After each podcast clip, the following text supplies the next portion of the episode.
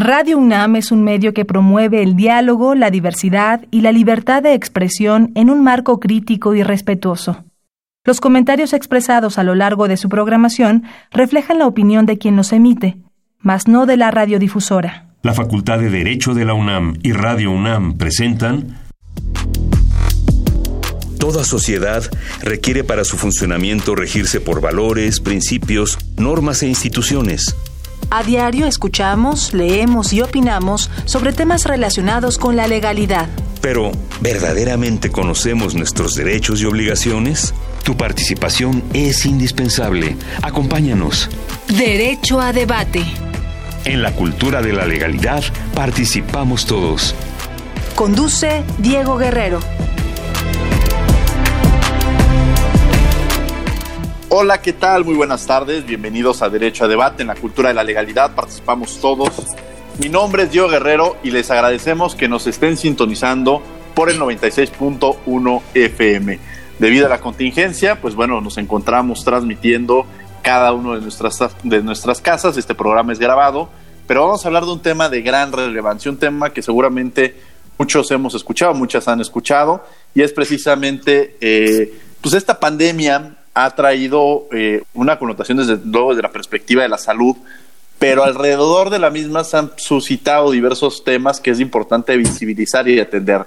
Uno, desde luego, es el tema económico, otros son los grupos en situación de vulnerabilidad, y dentro de ese contexto están también qué medidas de protección eh, cautelares deben existir para el delito que, en un momento dado se está, está aumentando, de acuerdo con datos incluso de la propia Secretaría de Gobernación referente a la violencia eh, familiar. Y bueno, el día de hoy me acompaña en la conducción Tania del Villar. Tania, un placer tenerte el día de hoy aquí en Derecho a Debate.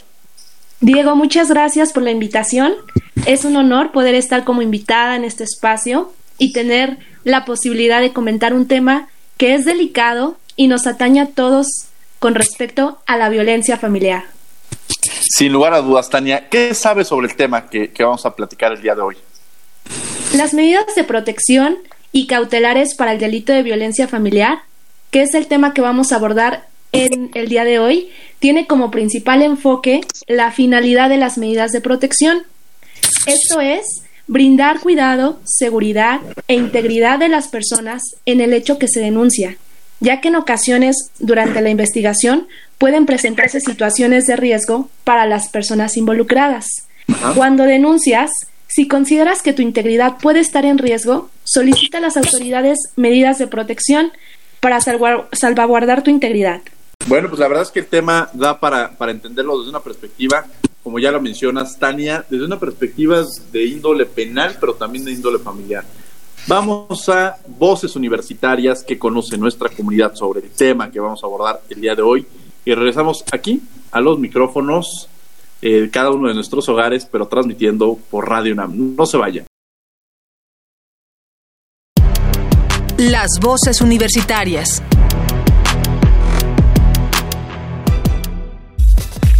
¿Crees que el confinamiento por la pandemia del COVID-19 ha incrementado la violencia intrafamiliar? Pues en lo personal pienso que sí ha incrementado la violencia familiar porque pues eh, antes de la cuarentena pues cada quien hacía sus actividades y tenía que salir y ahora pues tienen que aprender o más bien nunca aprendieron a convivir juntos por lo cual no pueden tolerarse los unos a los otros. En mi opinión yo pienso que sí, que ha aumentado aparte de pues los casos de violencia familiar que se viven siempre en México, la gente pues en sus trabajos o en sus demás actividades podía encontrar un, desahogo, ¿no? De pues algunos problemas o algunas este, acciones que suceden en su casa y pues ahorita que están las 24 horas del día pues se pueden, pueden intensificar. Pienso que sí ha aumentado la violencia eh, dentro de los hogares, tan solo se podría ver la cifra de cómo ha aumentado de, feminicidios y, y ese es solamente uno de los aspectos de violencia que habría que considerar. Síguenos en Instagram, Facebook y Twitter como Derecho a Debate. Bien, estas fueron las voces universitarias, lo que ha vivido o lo que conoce nuestra comunidad referente al tema estamos abordando el día de hoy. Como les había mencionado, nos acompaña el día de hoy en la conducción Tania del Villar, quienes son la esencia de nuestra universidad, sus estudiantes. Tania, ¿quiénes son nuestros invitados? Claro que sí, Diego. Es importante mencionar que tenemos a distinguidas personalidades, como lo es el maestro Cristian Bernal Porras. Él es juez penal del sistema procesal acusatorio de esta Ciudad de México, así como también al licenciado Mirsha Rodrigo León Carmona, y él es juez 42 de lo familiar de esta ciudad. Muchas gracias por, por acompañarnos, Cristian. Este, la verdad es que eh, la oportunidad, yo, yo conozco a Cristian desde que era estudiante, al, propio, al, al, propio Mircea, también lo conozco, y nos da también, son, eran dos jóvenes eh, pues inquietos, que la verdad es que siempre se caracterizaron por, su compromiso, su vocación, incluso Cristian era litigante, hay que reconocer que este es de los, de los que eh, lejos de haber participado directamente en el Poder Judicial, viene del litigio, participó, concursó, y el día de hoy pues ya lo tenemos como juez, igual el caso de Rodrigo. Un placer tenernos el día de hoy aquí en Derecho a Debate. Eh, muchas gracias, eh, Diego, por la invitación. Eh, un saludo a Tania, un saludo a todos tus eh, radioescuchas en este eh, programa que eh, cada vez es más popular. Reconozco el esfuerzo que le has puesto por la, calidad de los contenidos que eh, a veces es muy ameno. Eh, de hecho casi siempre cuando uno tiene la oportunidad de escucharlo es muy ameno eh, poder hacerlo. Entonces estoy muy agradecido por supuesto siempre con las autoridades de nuestra universidad de nuestra facultad el doctor Raúl Contreras sin quienes no sería posible estos espacios. Sin lugar a dudas. Rodrigo Muchas gracias Diego por la invitación, gracias Tania, a todo nuestro auditorio, les mandamos un fuerte abrazo y un saludo, al igual que a, nuestra, las autoridades de nuestra universidad, al rector y al director de la Facultad de Derecho. Bien, pues muchas gracias por acompañarnos. Bueno, y justamente entrando ya al tema, surgen una serie de, de, cuestionamientos, de entender el, el, tema que vamos a abordar el día de hoy. Y la primera pregunta que me atrevería a hacer es justamente para, para el, juez Mircea Rodrigo, y es, ¿qué entendemos desde la perspectiva civil eh, por violencia familiar? Ok, esa es una muy buena pregunta para que podamos entender bien el tema. La violencia familiar es aquel acto u omisión intencional dirigido a dominar, someter, controlar o agredir física, verbal, psicoemocional o sexualmente a cualquier integrante de la familia, dentro o fuera del domicilio familiar, y que tiene por efecto causar daño y que, se y que pueden ser de, de diferentes tipos la violencia, como física, psicoemocional, económica y sexual. Vaya, o sea, ahí tiene varios elementos bastante interesantes, pero también este concepto de violencia familiar lo podríamos arropar o lo podríamos entender desde la perspectiva penal. ¿No es así, Cristian Bernal, catedrático en la Facultad de Derecho y juez en esta materia? Eh, gracias, Diego. En efecto, eh, nosotros eh, vamos a encontrar un tipo, una descripción que se encuentra en el artículo 200 del Código Penal para el Distrito Federal o Ciudad de México, que es bastante similar con el que ha señalado el maestro porque también nosotros vamos a entender por violencia familiar eh, cuando por acción o por omisión se ejerce cualquier tipo de violencia, ya sea física, aquí nada más muy rápido, pueden ser golpes eh, o, es la utilización del cuerpo o, de cualquier instrumento en la otra persona, psicoemocional, cuando se le genera una afectación, por ejemplo, humillaciones, ignorar a una persona, eh, celotipia, en el número de circunstancias que el código ejemplifica de manera clara, violencia sexual, es, esto en cuanto a ejercer una libertad eh, sexual, eh, sobre todo aquí hablando de, pareja, por ejemplo, eh, económica, que es técnicamente cuando a alguna persona no le gusta que la otra persona, regularmente se presenta más común la violencia económica en relación a hombres respecto de mujeres, cuando no les gusta, por ejemplo, que ganen más que ellos, entonces les dicen renuncias al trabajo porque no puedes ganar más que yo. Ese es un ejemplo. Y patrimonial es también bastante común porque hay quienes dicen, no, yo no le pegué o yo no, yo, no la ofendí, pero le destruyeron sus cosas. Por ejemplo, una conducta típica en el noviazgo incluso, romper el teléfono celular. Eh, y, el último tipo de violencia es contra los derechos eh, reproductivos. Eh, de igual forma, pues también hace la clasificación de que pueda ser dentro o fuera del domicilio, pues eso quiere decir que técnicamente es en cualquier lugar. Eso es genéricamente la violencia familiar eh, en el Código Penal, aunque también vamos a encontrar, eh, por ejemplo, la violencia equiparada que va a consistir en lo mismo, pero van a variar los sujetos respecto de los cuales puede eh, ser cometido este delito. ¿Cómo que pueden variar los sujetos? En esa parte, ¿cómo pueden?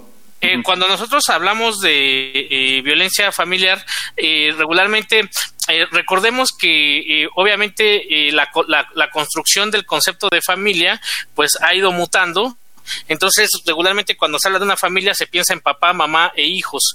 Eh, no obstante, entonces por ello el código prevé al cónyuge, la excónyuge. Ahora, eh, eh, puede ser que esos padres no estén casados y entonces sean concubinos eh, o concubinaria y también se puede hablar de ex concubinos, ex concubinarios, lo mismo que ascendentes, y aparentes ascendentes y descendentes, adoptantes, adoptados, incapaces respecto del tutor, curador y las sociedades en convivencia, que es un tema bastante interesante, ojalá algún día podríamos platicar acerca de legislación en ese sentido, pero la equiparada eh, va a ser cuando se trata de relaciones. De hecho, y me parece que esta por nuestro auditorio que podrían ser eh, eh, estudiantes, nos podría interesar algunos de los aspectos de la violencia equiparada, porque hay relaciones que no entran dentro del concubinato ni dentro del matrimonio, ni tampoco entran dentro de exconcubino, sino que en su caso son personas que simplemente hacen su vida en común de manera constante y permanente, las relaciones de pareja aunque no se viva en el mismo domicilio, hoy es un nuevo modelo de familia en donde cada quien vive en su casa y probablemente tengan hijos y tengan una relación. También la reconoce el código como violencia equiparada. Eh, también eh, los padrinos o las madrinas eh, se incluyen dentro de esta clasificación. O bien es común en algunas familias que alguna persona acostumbra a convivir de manera habitual con ellos, entonces se está, está incorporado al núcleo familiar, pero no tiene ningún parentesco ni por afinidad ni con sanguinidad. Entonces, eh, por ejemplo, una persona que cada ocho días o, tres veces a la semana está en tu casa, ahí come, ahí cena y siempre está ahí, pues podría entrar dentro de la tutela del derecho penal en este delito. También eh, tenemos eh, las relaciones de noviazgo, por supuesto, los hijos, ahora es común modelos de familia en donde son sus hijos, nuestros hijos y mis hijos, es decir, cada quien tiene hijos y además tienen hijos, también se extiende eh, la tutela a ese, a ese nivel.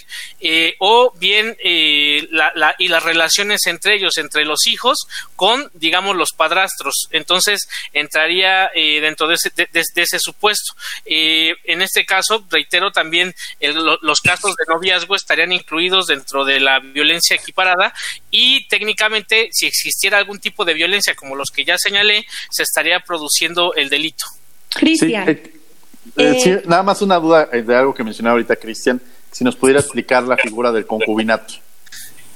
Eh, bueno, esa, sería una pregunta que seguramente eh, Mircha eh, podría contestar un poco mejor, pero obviamente, obviamente aquí lo interesante de este programa es que yo doy una clase que se llama penal familiar y siempre les digo es que el derecho penal y el derecho familiar a veces son dos caras de la misma moneda. El concubinato implica una unión, de hecho, durante una temporalidad de dos años donde hagan vida de consumo, que no tengan relaciones del mismo tipo con otras personas y que no ninguno haya contraído matrimonio o bien por menor tiempo, pero eh, que hayan procreado un hijo en común. Entonces eso entra dentro de la figura del concubinato. Técnicamente es una relación de hecho, pero con estas características.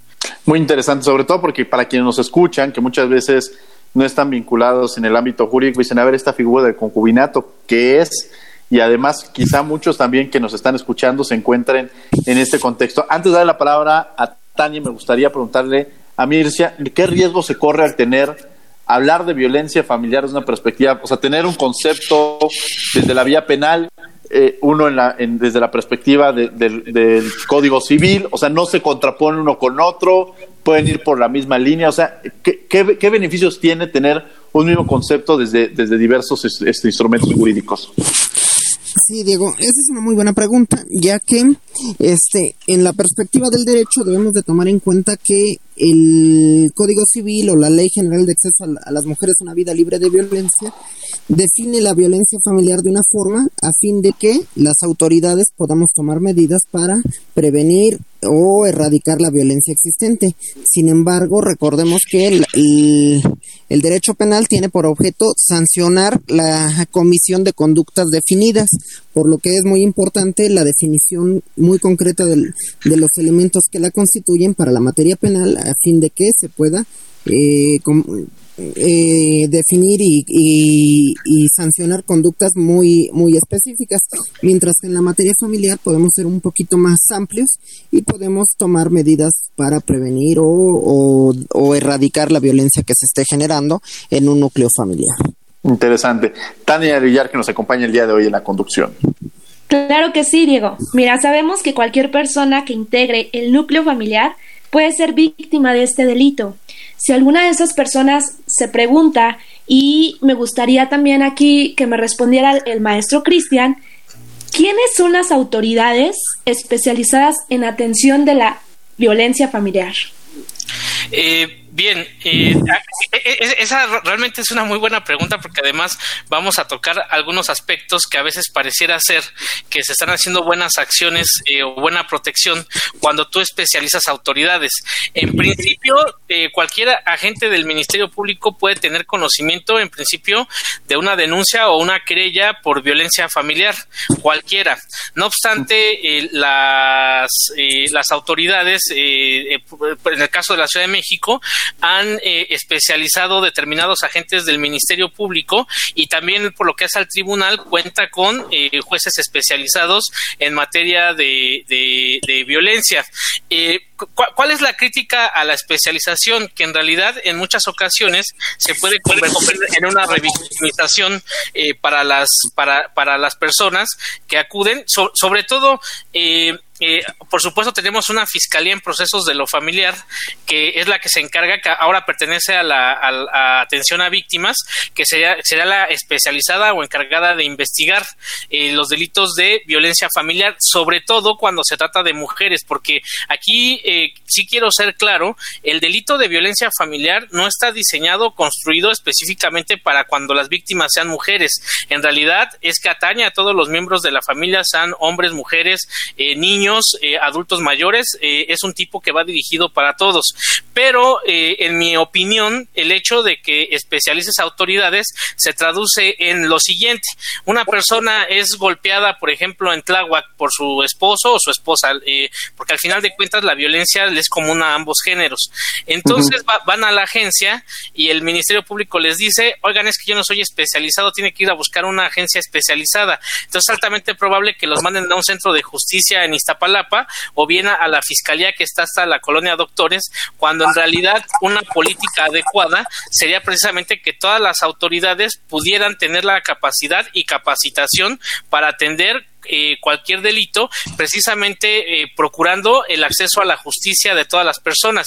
Pero a tu pregunta puntual, en el caso de la Ciudad de México, existen centros de justicia para las mujeres que atienden primordialmente asuntos de violencia familiar, la Fiscalía en procesos de lo familiar y todos los jueces del reclusorio Oriente actualmente están capacitados en violencia de género, que es distinto a la violencia familiar. Eh, ellos estarían, estamos capacitados para violencia de género, pero esa especialización, no considero que sea lo más conveniente. Lo más conveniente es que todos estuviéramos capacitados para poder atender tanto aspectos de violencia de género como genéricamente de violencia familiar.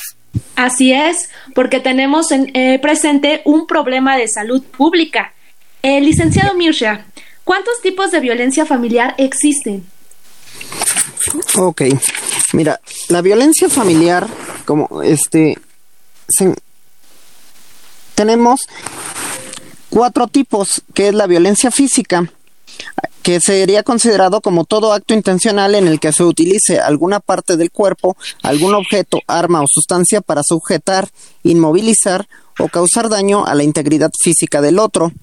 La violencia psicoemocional, a todo acto u omisión consistente en prohibiciones, coacciones, condicionamientos, intimidaciones, insultos, amenazas, celotipia, desdén, abandono o actitudes devaluatorias que provoquen en quien las recibe alteración autocognitiva y autovalorativa que integran su autoestima, es decir, ofensas que van a hacer que se menoscabe esa persona.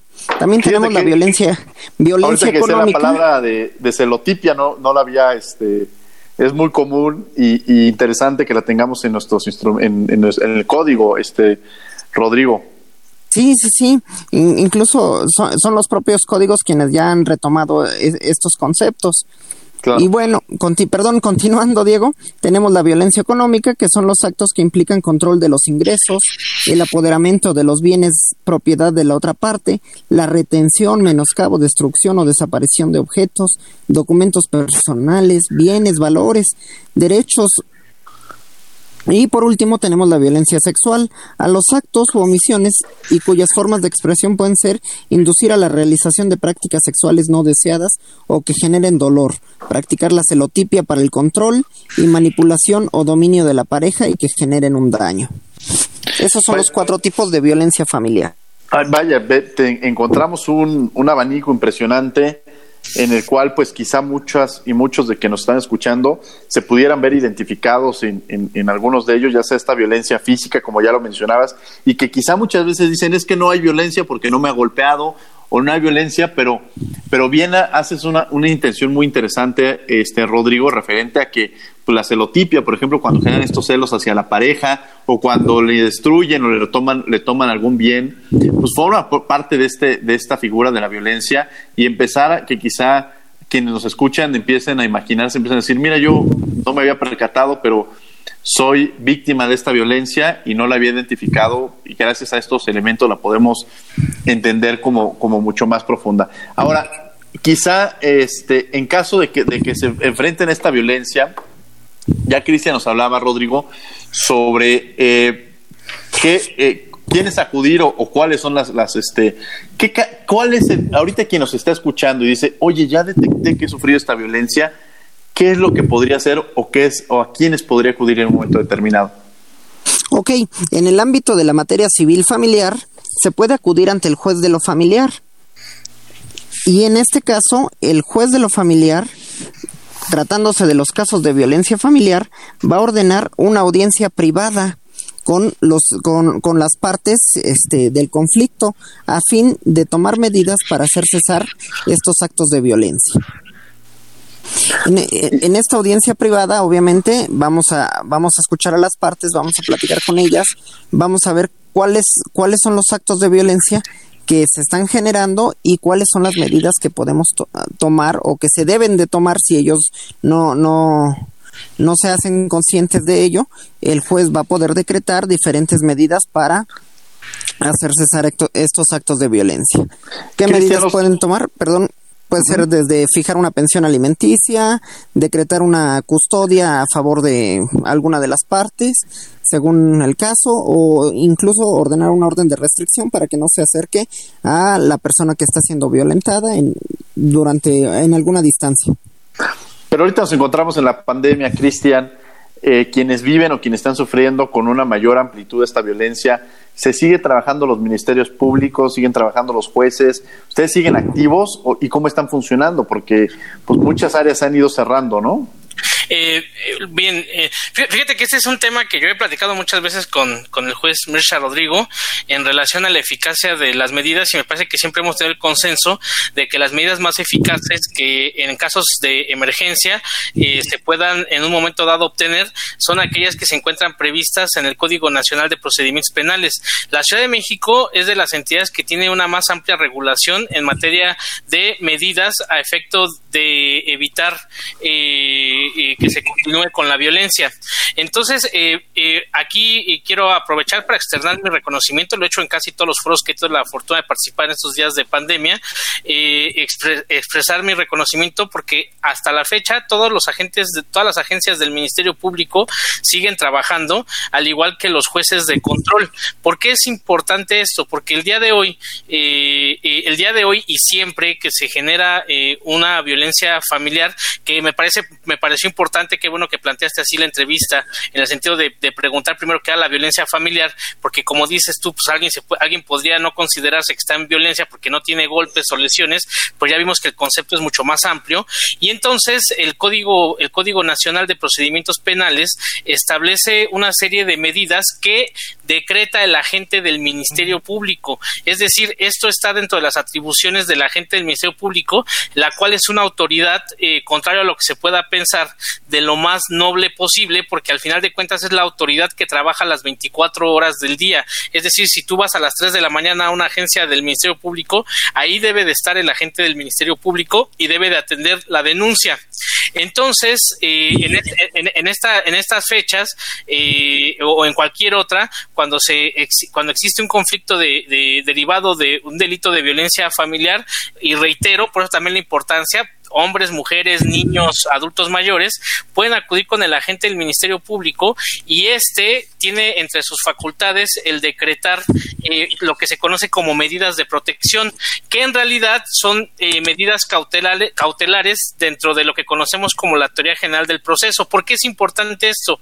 Porque el agente del Ministerio Público en ese momento es, es poco probable que pueda corroborar el, el hecho, es decir, es mucho más eh, eficaz, eh, pues tiene la herramienta que un juez de lo familiar o que incluso un juez penal, porque el Ministerio Público bastaría con la denuncia que le están planteando, eh, un análisis de las circunstancias, probablemente algún otro dato que se pueda llegar en ese momento y estaría en posibilidad de decretar medidas de protección en favor de la víctima. Y estas medidas de protección van desde la prohibición de acercarse comunicarse con la víctima, eh, la limitación para asistir o acercarse al domicilio de la víctima o ofendido o al lugar donde se encuentre, o bien la separación inmediata del domicilio. Estas tres te las enumero porque son las más gravosas que dentro del catálogo de medidas de protección el agente del Ministerio Público puede decretar.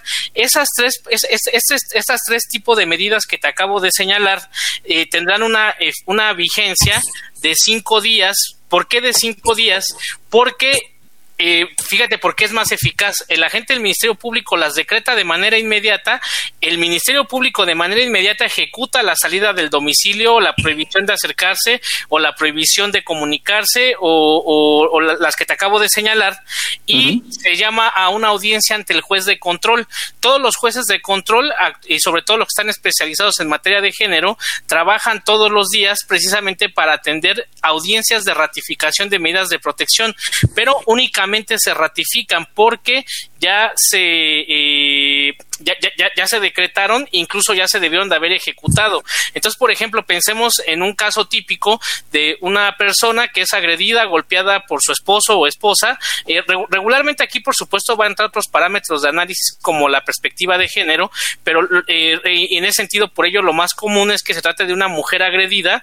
Entonces, la gente del Ministerio Público, con la información que ésta le proporcione, entonces, de manera inmediata eh, eh, ordenará la salida del domicilio del agresor, pero además el agente del Ministerio Público tiene que ser tan eficaz que, que estaría autorizado para enviar a policía de investigación o bien eh, policía de la Secretaría de Seguridad Ciudadana y él mismo para ir a ejecutar el lanzamiento del domicilio. Y esta vendría acompañada por supuesto del acercarse o comunicarse al, de acercarse al domicilio o de comunicarse con la víctima. De ahí que las medidas para casos urgentes más eficaces, en mi consideración, serían eh, aquellas que están previstas en el Código Nacional. Obviamente, estas medidas no son exclusivas del delito de violencia familiar, se pueden utilizar en algunos otros, pero déjame decirte que en realidad eh, de 100 asuntos que llegan con medidas de protección, 99 son de violencia eh, familiar para ratificación de medidas de protección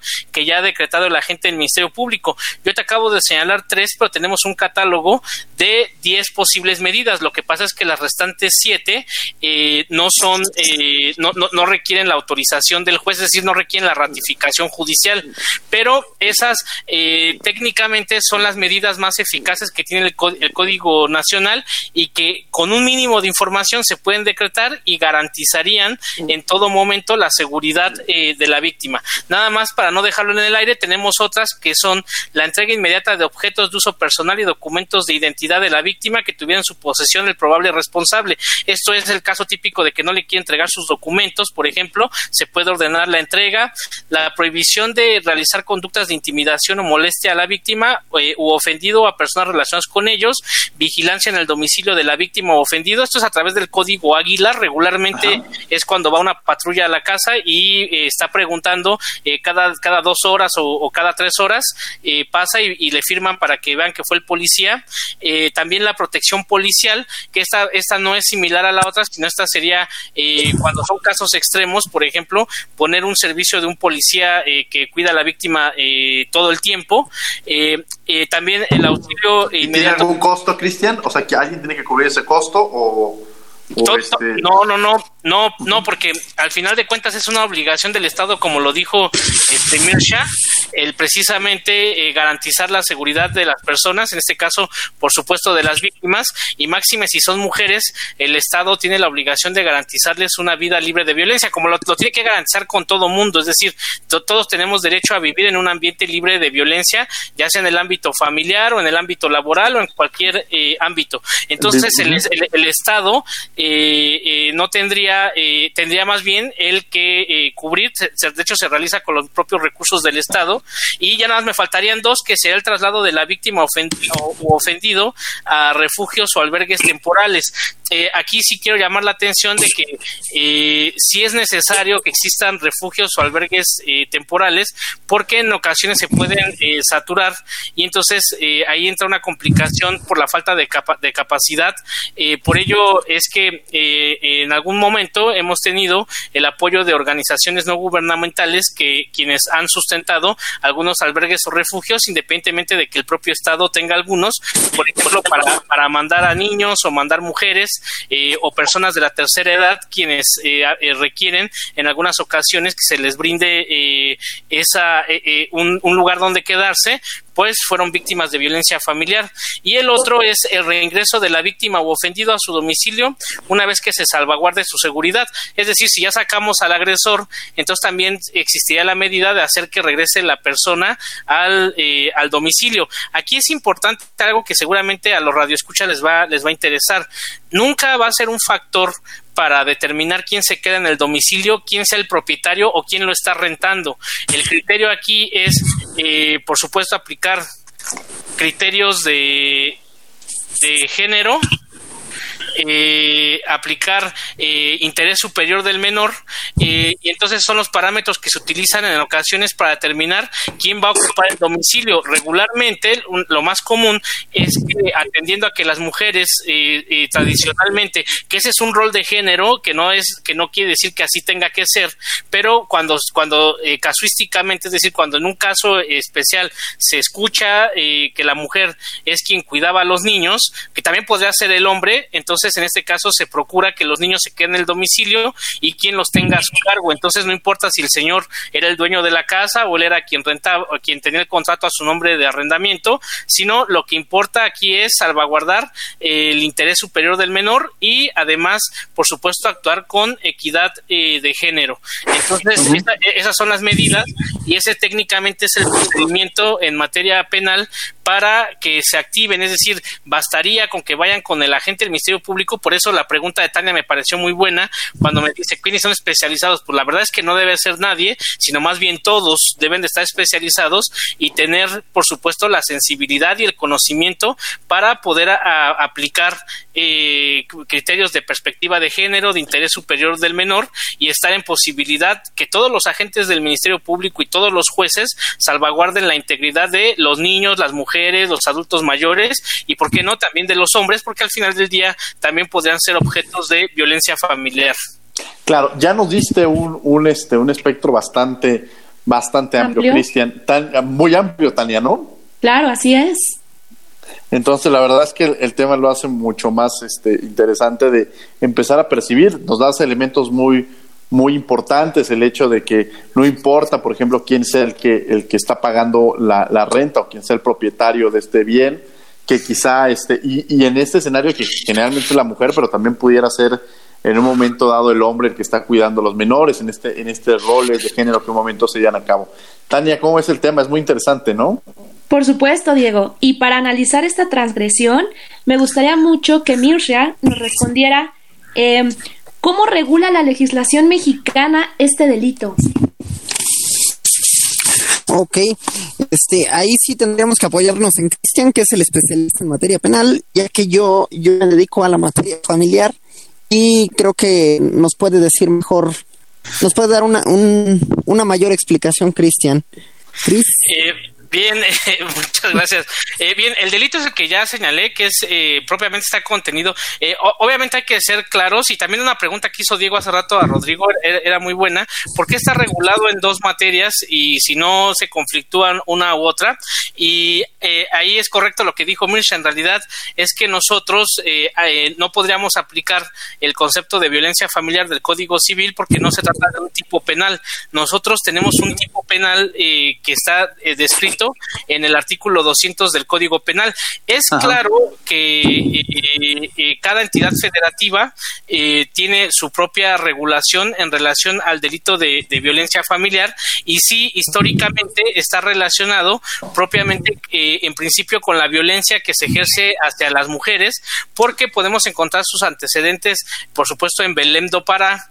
en la Convención Belém do Pará. En, la, Convención Belém do Pará, y que al igual que la figura de eh, la, Convención de Belém do Pará establece la obligación del Estado mexicano de prevenir y erradicar cualquier forma de violencia en contra de las mujeres. No obstante, aquí hay un punto que a veces no nos gusta eh, decir o, no, o a veces parece que se nos olvida, pero en realidad la, la violencia eh, no es un tema exclusivo de hombres a mujeres, sino que eh, puede ser de hombres contra hombres, de eh, mujeres contra hombres o incluso de mujeres contra mujeres dentro del núcleo dentro del núcleo familiar. Incluso, ajá, incluso ya ahorita que nos mencionabas, Cristian, este, pues las formas en las que están, en las que podemos ver a las familias ya no es esta familia tradicional, sino pues incluso lo mencionabas, puede ser dos papás, dos mamás, puede ser que los padres vivan en domicilios distintos, puede ser que estén separados, puede ser el tema del concubinato. Me parece que tenemos varios e-, elementos interesantes, pero me gustaría arropar algo muy interesante con Rodrigo, perdón que te interrumpa, Cristian, porque creo que creo que ya nos habías dicho que los ministerios públicos desde este reconocimiento siguen trabajando, siguen ejerciendo estas funciones. Rodrigo, en el caso de, de la materia familiar, eh, ¿Siguen funcionando? ¿Cómo están? ¿Están haciendo guardias? ¿Cómo están realizando estas actividades? En tu caso, por ejemplo, ¿sigues este, realizando actividades en los tribunales o te encuentras en tu casa? ¿Cómo, ¿Cómo está desarrollándose la vida a través de esta pandemia que estamos viviendo? Mira, durante, durante la pandemia, obviamente los juzgados tuvieron que suspender sus funciones en virtud del volumen de, de gente que acude a los mismos. Sin embargo, Obviamente hay grupos desprotegidos o más vulnerables a los cuales no podemos dejar así nada más. Entonces, hay una guardia que esa siempre ha existido, incluso haya o no haya pandemias, que es de la ley de acceso a las mujeres a una vida libre de violencia.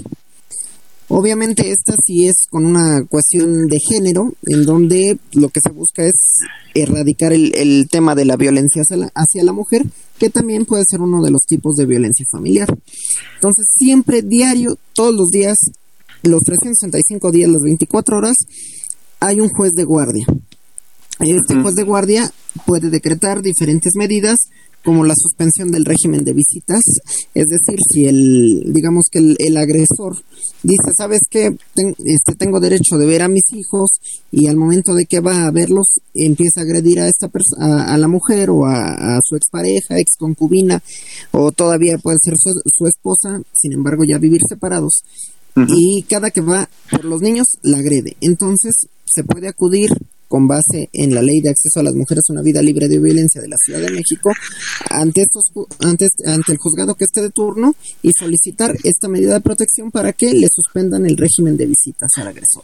Pero estos casos, digo, estos casos son los que estarían llevando. Entendería que el caso, si alguien se estaba divorciando o están viendo una pensión alimenticia, o, o, el caso, por ejemplo, tú pones el escenario de que vaya a visitar a los hijos y, y en un momento determinado violente a la mujer pero también el caso de que ella no permita que, vean los hijos, eh, este tipo de casos están detenidos, ¿entendería? O, están parados, por, por alguna manera de decirlo. Los asuntos que ya están en trámite, en la mayoría ya había medidas provisionales o cautelares decretadas.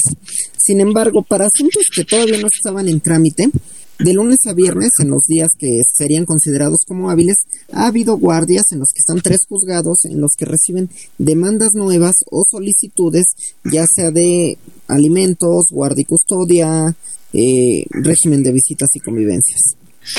Y qué bueno que nos aclaras esto, este Rodrigo, porque seguramente muchos estarán diciendo, bueno, pues este mi asunto este ya no va a continuar o si quiero pues, solicitar una demanda de pensión alimenticia o la guardia y custodia, pues entenderían que debido a la pandemia no están funcionando por lo que nos llegan las noticias, pero es importante saber que justamente se está trabajando en estas guardias. Rodrigo, también me gustaría preguntarte algo muy, muy relevante y es que eh, esta pandemia ha crecido, como ya se mencionaba, el tema de la violencia. Eh, ¿Quiénes son los, los, más perjudicados? Pues seguramente justamente son los, los menores. O sea, son aquellos que se encuentran en su hogar, son aquellos que, este, que están viviendo la violencia todos los días, que quizás antes sucedía, pero pues iban a la escuela y no la estaban visibilizando.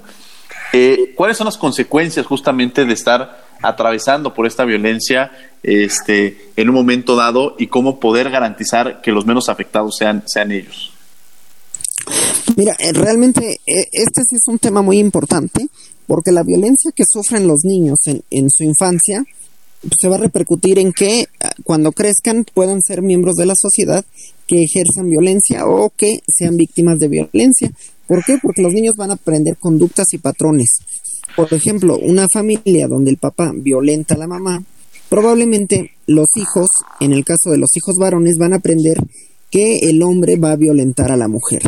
Y en el caso de las niñas, pues van a aprender que su mamá se dejaba violentar y en consecuencia cuando llegan a entablar una relación en la vida adulta, pues lo, lo asimilan como pues, una, una situación que así se vive, cuando en realidad no debe de ser. Entonces, sí tenemos que erradicar estos patrones de violencia y sin embargo, los padres en la mayoría de los casos no son conscientes del daño que le están haciendo a los hijos, ya que en muchos casos, ahorita digo, la pandemia va a generar, aparte del, de la violencia intrafamiliar, va a generar también un problema económico en las familias. En consecuencia, pues hay muchas mujeres que también optan por decir, si no pagas la pensión, pues no te dejo ver a los hijos e incluso los hijos empiezan a ser influenciados por, por alguno de los progenitores y llaman al otro y le dicen, oye, es que tú eres desobligado, no das la pensión y generan varios problemas que obviamente cuando crezcan estas personas, pues van a tener patrones de conducta no adecuados. Por supuesto. Eh, perdón, Mircea, pero sí quiero reconocerte algo que tú siempre cuidas y enmarcas y es el, el bien superior del menor y, esto que tú dices que, bueno, pues el, afecta, el afectar de que no puedes ver al menor este, porque no me está dando la pensión, pues al final no estás afectando al, el, que se ve mayor afectado justamente, pues es este e, el, niño que de alguna manera está viviendo esta, esta situación y que, y, que, y que a la larga puede generar un problema mucho mayor pero también estar conscientes, eh, la otra cara de la moneda es la importancia de garantizar y respetar esta, estas pensiones alimenticias y si los dos padres están en esta condición, garantizar una mejor calidad de vida que, que lo, lo importante porque al final de cuentas tenemos una sociedad mucho más sana. Tania, perdón que te haya interrumpido. Sí, Diego, por supuesto. Este tipo de actuaciones y situaciones que se nos presentan tienen una gran repercusión social, que lo veremos ya. Esos niños de ahora van a ser en un futuro los adultos del mañana por ello es que me atrevo a preguntarles tanto a Mirsha como a Cristian, desde su óptica, ¿qué tipo de políticas o programas se requieren para prevenir y concientizar a la población? Me gustaría empezar con Cristian y después que Rodrigo nos contestara esta pregunta. Eh, ah, muchas gracias y es una eh, excelente pregunta porque eh, yo, yo, yo siempre hago el cuestionamiento, no solamente en los casos de, los delitos de violencia familiar, sino en esencia en la criminalidad en su totalidad. Cuando me preguntan, oye, ¿cómo, ¿cómo es que se puede resolver? Entonces, regularmente la mayoría de las personas considera que se deben de aumentar las penas, que se debe de sancionar más severamente o quitar derechos que se encuentran dentro del proceso penal, eh, como puede ser el derecho a la libertad y que todas las personas, por el hecho de ser vinculadas a proceso, estén en prisión. Esas son las medidas que ha tomado el Estado tradicionalmente y que han demostrado ser inadecuadas. De hecho, son inaceptables y son inconvencionales. En realidad, eh, cuando a mí me hacen esta pregunta, eh, y me parece que lo que acaba de decir eh, Mirsha se puede ir visualizando cuál sea la respuesta correcta. La respuesta correcta no está en imponer más sanciones, más correctivos, sino en, porque las sanciones o los correctivos vienen es cuando dicen que ya que se cayó el niño tapemos el pozo y lo que se trata es que más bien no se caiga el niño en el pozo y la forma en la cual se puede prevenir todos los delitos yo siempre he dicho que es partiendo de la educación y la educación no solamente quiere decir obtener o adquirir títulos universitarios o de posgrado, sino desde la educación más elemental, que es la que se les aporta en el domicilio a cada niño. Es decir, cada niño eh, eh, eh, va a replicar los patrones de conducta que ve en su casa. Aquí el caso de la, de la violencia. Eh, por ejemplo, eh, una, una, una, una, persona que le dice a, sus hijos, a ver, las niñas se pueden lavar los trastes, eh, lavan la ropa y tienen que jugar con muñecas, es decir, los están eh, poniendo en, en, en situaciones, estereotipos. en, estereotipos, entonces, y, y además les dicen, ustedes eh, no tienen que, contestarle un nombre, no tienen que, eh, ustedes tienen, tienen, tienen determinado estereotipo, ustedes tienen que actuar de esa forma y los hombres eh, pueden no hacer nada y pueden, por ejemplo, pensemos en la devaloración que desde el, desde el, desde el ámbito del, del, hogar se les da a los niños respecto de las mujeres. en una ocasión yo platicaba con una persona y dice, es que mi hijo lleva a su novia y se queda dormida en la casa y, y, está, y me dice, y mi hija, este, pues ahorita no la dejo tener novio, y le digo, oiga, ¿no cree que usted está teniendo un trato desigual? Y dice, no, pues que ella es mujer y el otro hombre. Yo no estoy diciendo que todo mundo se puede ir a quedar en la casa de todo mundo, pero lo que voy es que para las personas es muy natural eh, eh, eh, colocar en estereotipos, pero además en cómo, cómo nosotros estamos viendo a la mujer, que es la mujer, porque al final del día, si la, la violencia es un aspecto común, pero hoy por hoy lo que nos debe de preocupar también porque además eh, son, eh, son, son aspectos que no, es, no, no debe de ser por supuesto una moda, sino son aspectos que nos deben de preocupar hoy por hoy, es el aspecto de la relación que se tiene respecto de la mujer, pero son patrones que se les enseñaron en muchas ocasiones por las mismas mujeres, es decir, la señora, pues en este caso le está diciendo, tú tienes un trato diferenciado, eh, tú tienes un, un, determinado estereotipo, y entonces tú tienes que actuar de tal o cual forma, y tú hombre tienes que ver a la mujer de tal o cual forma. Y entonces eh, el, hecho inclusive de hacer chistes machistas, de ver series de televisión machistas, eh, de ver eh, programas donde se denigre o se, ah, o, se, o se cosifica a la mujer, pues son aspectos que en 20 años nosotros vamos a seguir teniendo una sociedad exactamente igual. Un, un, gobierno que le interese resolver un conflicto no debe de tomar eh, eh, políticas de gobierno, sino de Estado, es decir, que sean duraderas. En este caso, lo que nosotros debemos estar preocupando es cómo nosotros estamos educando y cómo estamos haciendo que se vea a la mujer, porque esa es la forma en la cual se le va a tratar en 20 años. Lo mismo que, y aquí estoy hablando de la mujer, pero tendríamos que empezar por cómo estamos viendo a otro ser humano.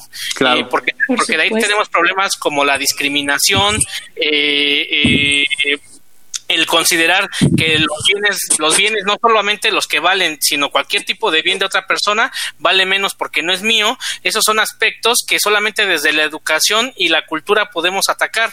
Entonces, desde, la, educación y la cultura te va a tener que interrumpir, mi querido Cristian, porque vamos a tener que ir a una cápsula descubriendo tus derechos y ya se nos está acabando el, el tiempo, vamos a tener que eh, regresamos con la última y nos vamos para, para estar en conclusiones.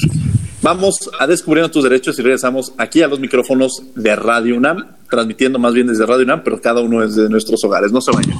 No se vayan, regresamos. Descubriendo tus derechos. Derecho a un medio ambiente sano. Es un derecho que a su vez implica un deber. Por una parte, se reconoce el derecho fundamental de los ciudadanos a acceder a un medio ambiente de calidad tal que les permita llevar una vida digna y gozar de bienestar. Derecho que las autoridades del Estado deben proteger, vigilar, conservar y garantizar. Y por otra, es el reconocimiento de este derecho fundamental que se vincula con la obligación de los ciudadanos de proteger y mejorar el medio ambiente para las generaciones presentes y futuras. Escuchas Derecho a Debate. La última y nos vamos. Bien, estos fueron descubriendo tus derechos. Estamos en la última y nos vamos. En la última y nos vamos, como dicen los, los como decimos los abogados, mi querido Cristian, mi querido Rodrigo, mi querida Tania. Este, ya con esta ya, ya, nos tenemos que ir. Eh, eh, les pediría que algún tema que hayamos dejado en el aire o algo que hayan ya mencionado, pero que quisieran resaltar, este, lo pudiéramos hacer en, un minuto. Quizás es, muy poco tiempo, pero, pero para concretar en algún punto. Empezaríamos con, con justamente Mircea Rodrigo León. Claro, yo creo que lo importante en la actualidad es el, eh, el corregir estos patrones de conducta. En, en, consecuencia, creo que lo que la sociedad debe de hacer es empezar a tomar terapia psicológica para superar estos problemas que tienen y también ayudar a los menores que han vivido alguna situación para que en el futuro puedan tener unos patrones de conducta adecuados y la violencia familiar o la violencia en general en la, en la sociedad pueda disminuir. Efectivamente, Cristian Bernal. Ah, pues a mí se me quedan varias cosas en, el tintero, pero sí reconocer que eh, las instituciones de Procuración y Administración de Justicia, aún en la pandemia, no se detuvieron. y también quiero hacer hincapié en que las medidas de protección en materia penal no son una solución definitiva, únicamente tienen una vigencia de 60 días, prorrogables por 30 días más, porque están diseñadas para contener la violencia hasta en tanto se logre la vinculación a proceso y sean sustituidos por medidas cautelares. Es un punto muy importante. Y eh, el otro aspecto, eh, para cerrar, es que eh, en materia penal se debe de preocupar más por la prevención del delito que por estar incrementando penas. Muchas gracias por, por la invitación, Diego. No, muchas gracias a ti, Cristian. La verdad es que este ha sido un programa de lujo. Escucharlo, la verdad es que tendríamos que hacer toda una serie de tres, cuatro programas porque cada uno de los puntos que iban tocando este, nos llevaban justo a la reflexión y entenderlo desde diversas este, ópticas. Tania, ¿algún comentario que quieras hacer para cerrar, por favor? Claro que sí, Diego. Me gustaría mucho resaltar lo que mencionó Mirja y Cristian respecto a estas jerarquías de género y esa desigualdad que, por favor, evitemos surjan desde casa. Es importante también revivir a un gran pacifista que fue Martin Luther King con una de sus frases. La violencia crea más problemas sociales que los que resuelve y se refiere a esa cadena nefasta de consecuencias que aparecen después de un acto violento.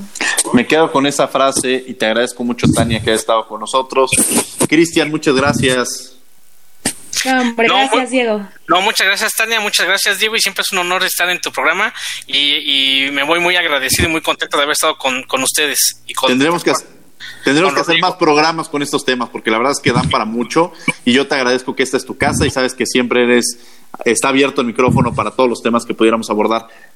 Mircea, muchas gracias por haber estado con nosotros. Muchas gracias, Diego. Muchas gracias, Tania. Y espero que pues a nuestro auditorio le haya sido de mucha utilidad e ilustrativo para saber cuando estén en presencia de algún acto de violencia familiar y en su caso puedan tomar alguna medida para corregir esa situación. Excelente. Bueno, pues agradecemos a la Facultad de Derecho y a Radio UNAM, coordinación y difusión, Yanis Hernández, redacción y voz de las notas, Ana Salazar, y en los controles técnicos y producción, Paco Ángeles. No olviden que nos escuchamos de ley todos los martes. Esto fue Derecho a Debate. Por hoy concluye la discusión, pero no se pierdan el próximo tema en Derecho a Debate. En la cultura de la legalidad participamos todos.